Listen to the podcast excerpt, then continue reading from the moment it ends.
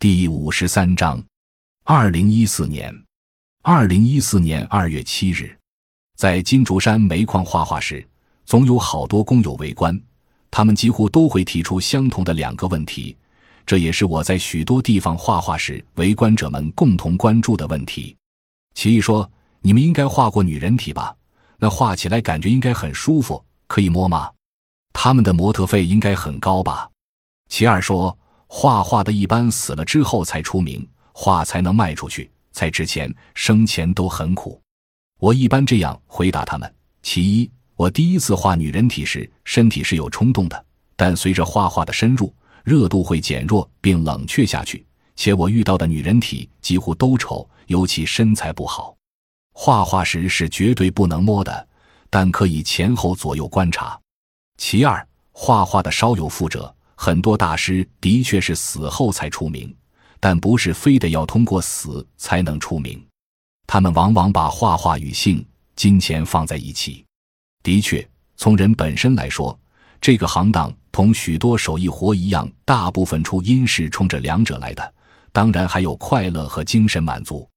这个追求不需要评判对与错，不需要评判高尚与低俗，需要的是坦荡。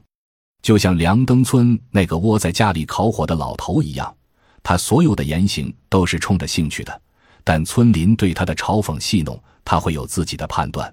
我反而认为他是个坚定的人，并从另一个角度尊重他。如果他跟我谈女人体，我会把一片给他看，他可能会从性的感官上去寻找美学，相信我们会谈得比较畅快。画画给了我生活，也让我从中读到了哲学。二零一四年五月某日晨，早起翻书，从书堆里翻到记纸稿，更坚信情真意切乃人品、画品之首要，也是艺术作品传播久远之首要。风格固然重要，但如果不正中情感的下怀，就一定走不远。每个人都有自己独特的经历和情怀，走着走着，你会发现自己正在回头路上寻找自我，直至找到自己的母体。然后去抒发表现，同时表达自己对世界的看法。可能你激动的无以言表，可能你表达的幼稚拙劣，但终会说出自己的话。那是真我，那是格格不入的真我。越是离泥土近，就越朴素。这泥土可以是冰冷的水泥，可以是高山的岩石，可以是平原的沃土，哪里都有人。而我们最为重要的就是画人。二零一四年五月八日。叶落千潭，大概告别太久，山上的野枇杷早已让鸟吃完了，山路边金灿灿的小野菊也凋谢了。只有阿姨和吴家兄弟的两只狗还记得我。狗们在漆黑的墙根下不停地摇尾喊叫，水田旁的蛙声和山间的鸟叫在灰蓝色的夜色里响得悦耳动人。大半个真黄月亮挂在山顶上，寨子里的人大都已进入梦乡了，还有几盏窗灯在亮着。